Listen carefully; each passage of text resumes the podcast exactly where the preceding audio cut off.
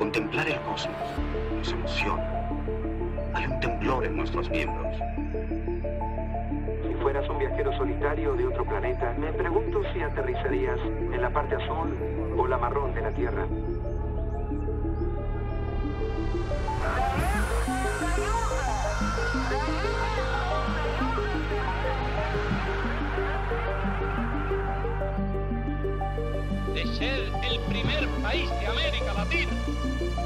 Enviar un hombre al.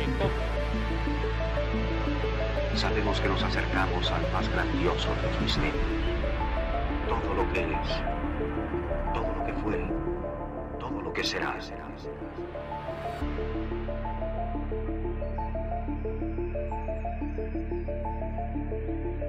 Bienvenidos y bienvenidas a Terraza al Cosmos, episodio 8, Saltando al Abismo.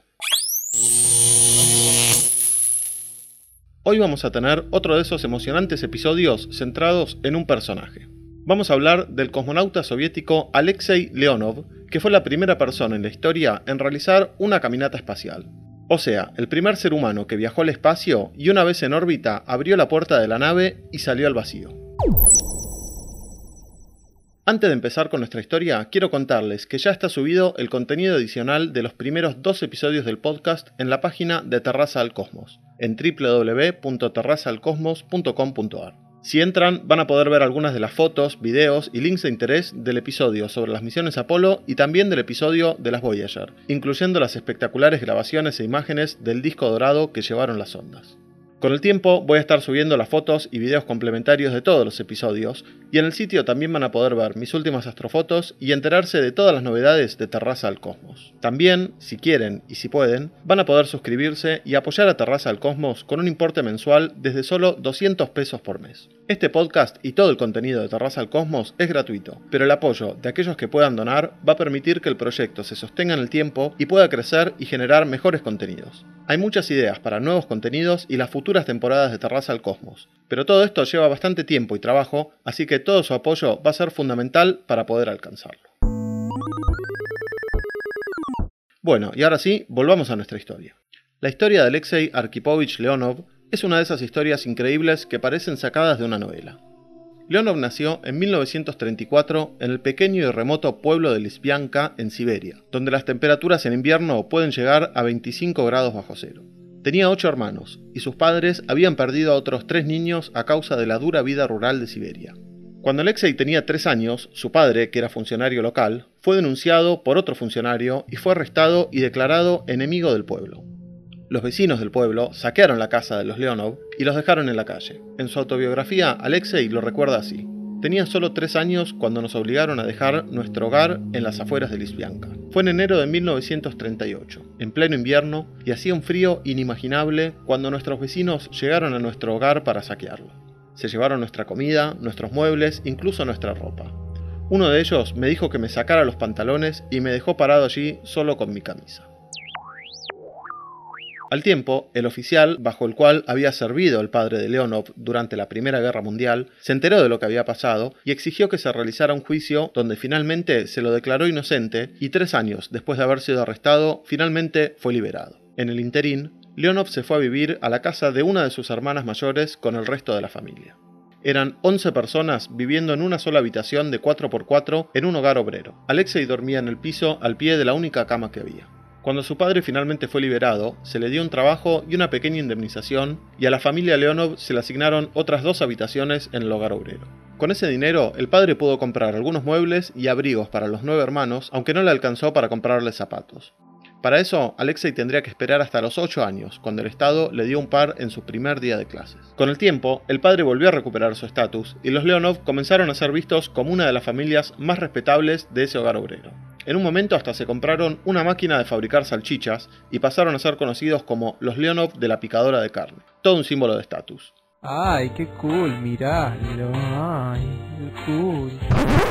También fueron elegidos por la delegación local del partido para tener una pequeña radio donde se podían recibir noticias y escuchar música. Alexei, cuya pasión era el arte y la pintura, comenzó a hacer dibujos para decorar las habitaciones de sus vecinos y con eso ganaba algo más de dinero para comprar comida. A los seis años, Alexei vio por primera vez a un piloto de la Fuerza Aérea Soviética y quedó profundamente impresionado, con su uniforme mayormente, y así nació su amor por la aviación. Empezó a seguir al piloto, que había ido a pasar unos días con unos familiares en el hogar obrero, y un día el piloto lo increpó y le preguntó por qué lo estaba siguiendo. Leonov le dijo que de grande quería ser como él. El piloto le dijo que perfectamente podía hacerlo, pero que tenía que ser obediente y todos los días lavarse las manos y la cara con jabón. Leonov corrió a su casa a lavarse y desde ese entonces, cada vez que se cruzaba con el piloto, le mostraba las manos para que viera qué limpia las tenía. ¡Hermoso! ¡Te amo! ¡Te amo! En 1953, cuando estaba terminando la secundaria, Leonov decidió que iba a seguir su pasión y quería convertirse en artista. Para eso viajó a la ciudad de Riga, en Latvia, donde estaba una de las dos mejores universidades de arte de la Unión Soviética. Ahí se entrevistó con el director, que vio sus trabajos, y le dijo que el siguiente semestre iba a poder inscribirse. Sin embargo, cuando estaba saliendo de la universidad, se cruzó con un estudiante que le dijo que alquilar una habitación en Riga costaba unos 500 rublos por mes.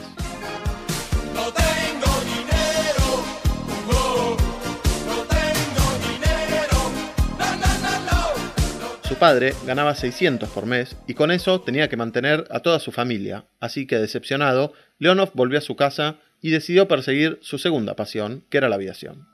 Se inscribió en la Academia de Pilotos de Kremenchug y se convirtió en piloto militar.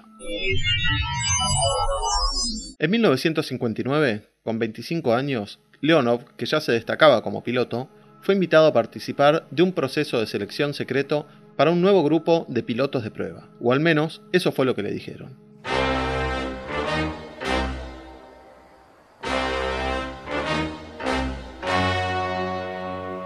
De un grupo de 3.000 candidatos entrevistados, 40 fueron seleccionados para realizarse una serie de exámenes y pruebas médicas y de resistencia física durante un mes. Allí, Leonov conoció a otro candidato, un joven piloto de ojos celestes y una gran sonrisa, que estaba leyendo El viejo y el mar de Hemingway mientras esperaban para ser examinados. El joven se presentó como Yuri Gagarin y desde ese momento ambos candidatos se convirtieron en buenos amigos. En su biografía, Leonov cuenta que años más tarde conoció a Hemingway en Cuba y pudo contarle que El viejo y el mar era la novela favorita de Gagarin, lo que emocionó profundamente al escritor. Decíamos que durante un mes los 40 candidatos se sometieron a distintas pruebas, entre las que tuvieron que pasar horas en cámaras de calor y frío extremo, subirse a una silla en una centrifugadora que los hacía girar hasta perder el conocimiento, y otras pruebas como intentar resolver problemas matemáticos mientras les ponían sonidos y música a todo volumen y les gritaban números para confundirlos. Finalmente, del grupo inicial fueron seleccionados 20 y así nació el primer grupo de cosmonautas soviéticos.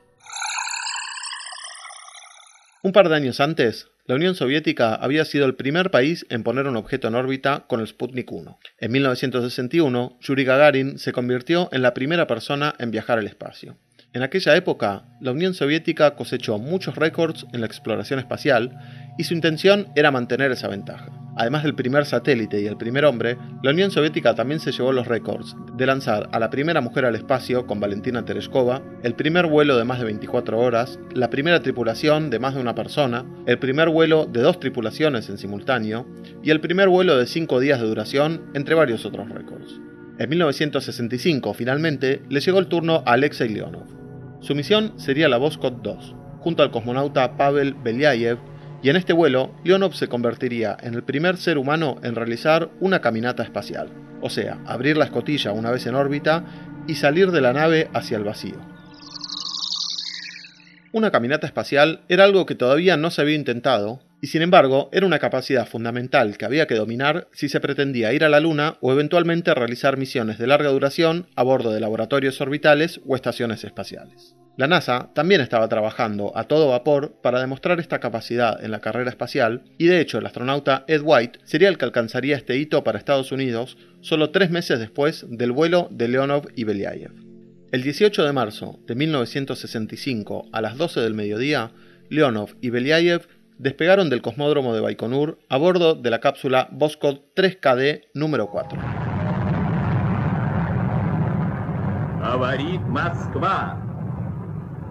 Работают все радиостанции Советского Союза «Восход-2». La cápsula estaba equipada con un segmento que era un túnel inflable con dos escotillas por donde saldría Leonov.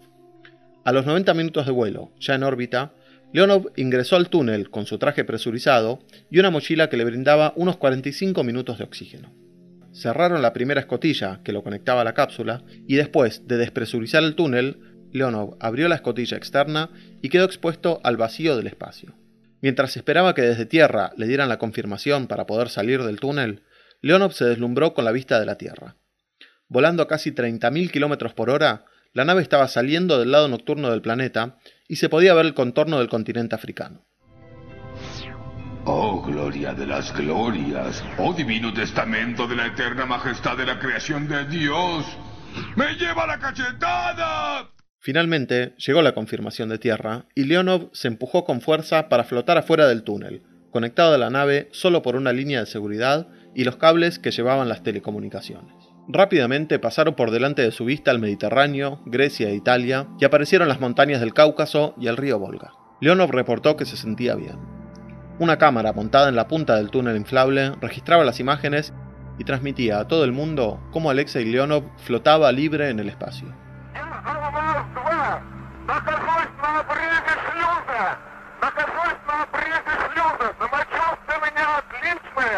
Cuando sales al espacio, lo ves todo la nave cósmica y la Tierra. Además, podía ver las estrellas y el Sol al mismo tiempo. Allí se ven las estrellas y el cielo muy oscuro. La temperatura al sol es de 150 grados sobre cero y a la sombra es de 140 grados bajo cero. Pero dentro del traje espacial es de 20 grados sobre cero. Me impresionó el silencio. Podía oír cómo latía mi corazón. Hacía bom. Además, oía mi respiración. Me molestaba a la hora de pensar. Es una sensación muy especial. Primero ves Rumanía, Bulgaria, Grecia e Italia. Levantas la cabeza, te distraes un instante y ya ves la laguna del Vístula. El paisaje cambia más rápido que cuando pilotas un avión. En tierra, Vika, la hija de cuatro años de Leonov, lloraba mientras le decía a su madre: ¿Qué hace? Dile a papá que regrese a la nave. Por favor, díganle que regrese a la nave.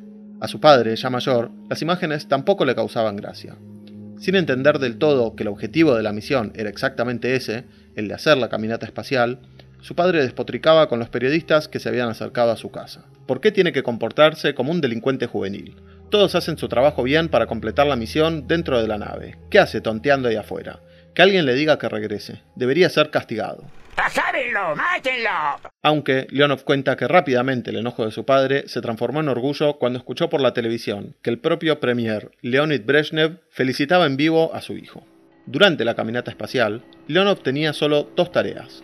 La primera era activar una cámara ubicada en la parte exterior del túnel para poder registrar la actividad y la otra era operar una cámara que tenía montada en el pecho de su traje y que se activaba mediante un botón en la pierna para poder sacar fotos de la nave.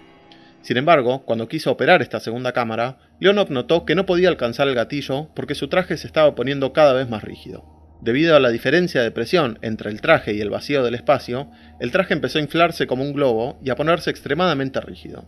Leonov de pronto se dio cuenta que las manos se le habían corrido de adentro de los guantes y los pies de adentro de las botas, y era casi imposible doblar cualquier articulación dentro del traje. Es como cuando agarramos un globo de esos que se usan para hacer figuras, cada vez que lo doblamos se pone más duro hasta que llega un momento en que es imposible de apretar. Esto mismo le estaba sucediendo, y a los 12 minutos de la excursión, cuando era tiempo de regresar a la nave, Leonov prácticamente no podía maniobrar con el traje. Para poder reingresar a la nave, tenía que volver a entrar al túnel con los pies para adelante pero después de varios agotadores intentos fallidos y al darse cuenta de que no estaba pudiendo volver a entrar, decidió hacer algo bastante drástico. Activó una válvula en el traje para empezar a liberar aire y de a poco bajar la presión para así poder volver a recuperar algo de movilidad. Tuvo que dejar salir tanto aire que la presión llegó por debajo del límite mínimo de seguridad. Imaginemos por un segundo estar flotando en el espacio, el traje hecho un globo, no poder maniobrar para entrar de vuelta a la nave y tener que empezar a dejar salir el aire, lo único que te mantiene vivo, para poder volver a entrar a la nave. A todo esto, Leonov no comunicó nada de lo que estaba pasando porque razonó que no había nada que pudieran hacer en tierra para ayudarlo, así que no quería preocupar a la gente del centro de control. Finalmente, Leonov pudo reingresar a la nave, dando fin a la primera caminata espacial de la historia. Sin embargo, las dificultades de la misión Postcode 2 todavía estaban lejos de terminar. Cuando llegó el momento de desacoplar el túnel inflable de la nave, la pequeña explosión diseñada para expulsarlo hizo que la cápsula empezara a girar a un ritmo de 17 grados por segundo, generándole una considerable incomodidad a los cosmonautas que veían el sol entrar y salir por la ventana como si estuvieran en un lavarropas. El coino es el coino, poderoso el. Y todavía les quedaban casi 22 horas de misión. Sumado a esto, al poco tiempo notaron que poco a poco la presión del oxígeno iba subiendo y subiendo adentro de la cápsula, algo que era bastante peligroso porque ante cualquier chispa o cortocircuito corrían el riesgo de que la cápsula explotara si estaba saturada de oxígeno, para lo cual la solución fue que tuvieron que bajar considerablemente la temperatura para reducir la presión del oxígeno. Finalmente, cuando llegó el momento de realizar las maniobras para reingresar a la atmósfera, el sistema automático de orientación falló y Leonov y Belyayev tuvieron que realizar la maniobra de modo manual, con el combustible suficiente para un solo intento.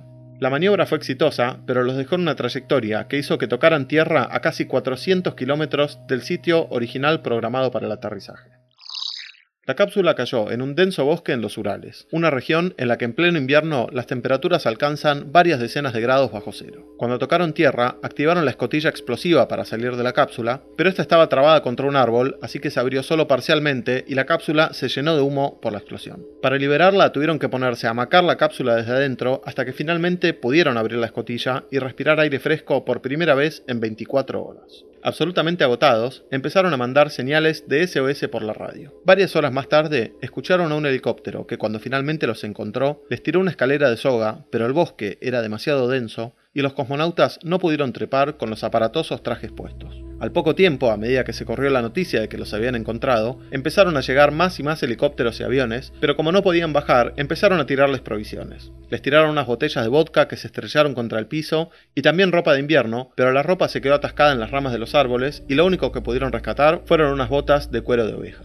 Cuando empezó a oscurecer, los aviones y helicópteros tuvieron que retirarse y Leonov y Belyayev se prepararon para pasar la noche. Sus trajes estaban húmedos de transpiración, así que para que no se les congelaran, tuvieron que sacarse la ropa interior y escurrirla. Esa noche durmieron en la cápsula, sin escotilla, y la temperatura llegó a los 30 grados bajo cero. A la mañana siguiente, llegó un nuevo avión que empezó a volar en círculos y hacer mucho ruido con los motores, haciendo vuelos rasantes que los cosmonautas no entendían del todo para qué eran. Luego se enteraron que el piloto había visto una manada de lobos y estaba tratando de ahuyentarlos. Para esto, la cápsula estaba equipada con una pistola 9 milímetros por si eran atacados por animales salvajes, aunque por suerte no tuvieron que usarla. Por pedido de Leonov, después las cápsulas incluyeron un arma más grande por si eventualmente alguna tripulación volvía a caer en un bosque y tenía que defenderse de osos. A las horas, finalmente llegó por tierra una expedición de rescate con esquíes y trineos trayendo más provisiones, pero tuvieron que pasar otras 24 horas hasta poder ser rescatados. Estos rescatistas construyeron un refugio de madera, llevaron comida, queso y salchichas, y hasta llevaron una bañadera de metal donde calentaron agua con una fogata y los cosmonautas pudieron bañarse en el medio del bosque. Al día siguiente, finalmente, pudieron volver, pero antes tuvieron que esquiar 10 kilómetros hasta un claro en el bosque donde pudo aterrizar un helicóptero para llevarlos de vuelta a Baikonur, desde donde habían empezado esta aventura. Y así, después de tres intensos días, terminó su misión.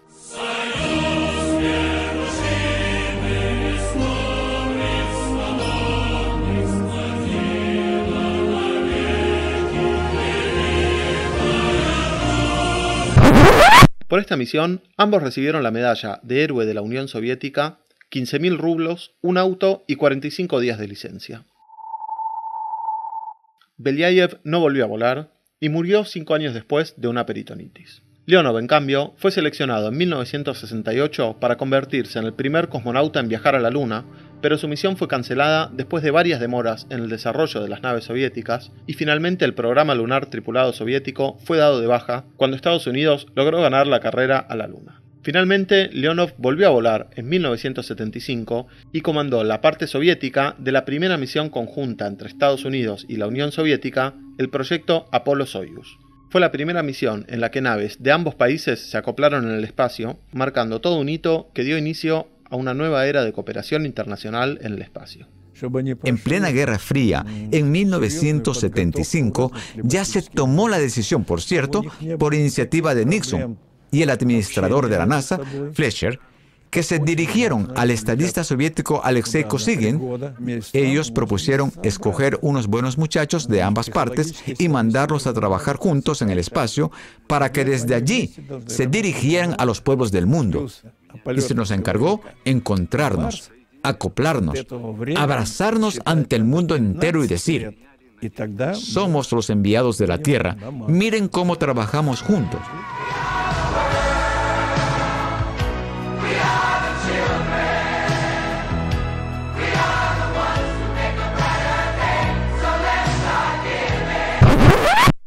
Después del proyecto Apolo-Soyuz, Leonov siguió trabajando para el programa espacial soviético y después el ruso como jefe de cosmonautas hasta que se retiró en 1992.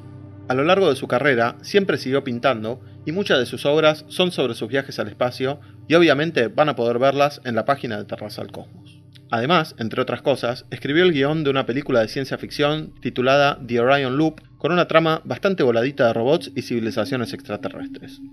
En 2004 escribió un libro junto al astronauta del Apolo 15, Dave Scott, donde cada uno escribía su autobiografía y ambas historias se van contando a la par, con doble prólogo de Neil Armstrong y Tom Hanks. Alexei Leonov falleció el 11 de octubre de 2019 a los 85 años. Fue una de las figuras más importantes de la historia de la exploración espacial y hasta sus últimos días fue un apasionado defensor del programa espacial ruso convencido de la importancia de que la humanidad se aventure al espacio y a la exploración de otros planetas. Bueno, hasta acá hemos llegado con la historia de hoy. Como siempre, si les gustó el programa, les pido que lo recomienden y pueden dejar mensajes o comentarios en www.terrazalcosmos.com.ar o mandarme un mail a terrazalcosmos.gmail.com. Y no dejen de visitar el sitio si quieren ver el contenido adicional de cada episodio. También pueden seguirme en Twitter como FrancoMecon1 o en Instagram como Terraza al Cosmos. Mi nombre es Franco Meconi y nos volveremos a encontrar dentro de dos semanas en el próximo episodio con nuevas aventuras desde la terraza al cosmos.